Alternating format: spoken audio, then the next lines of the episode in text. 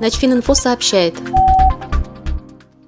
Центральное разведывательное управление с 17 января сделало достоянием широкой общественности планы ведения боевых действий в Европе в условиях обычной ядерной войны, а также наставления по применению дальнебомбардировочной авиации, учебники Академии Генштаба и еще сотни советских документов, которые даже в современной России пока доступны только ограниченному кругу лиц.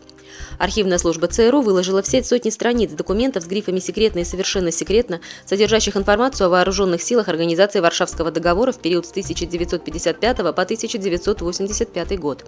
Это и результаты работы аналитиков разведки и переводы на английский язык документов Министерства обороны СССР. Оцифрованные документы начали небольшими порциями выкладывать в сеть еще в 2012 году, но полный объем стал доступен только теперь. К слову, в России открыт доступ только к документам, датированным до 1965 года.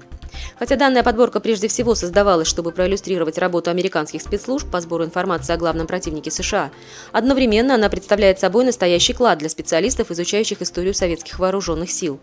Полное описание содержания сборника занимает свыше 170 страниц.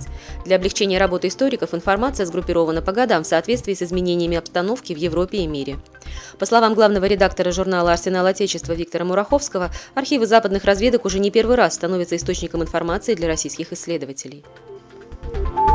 Начфининфо – информационный портал для военнослужащих.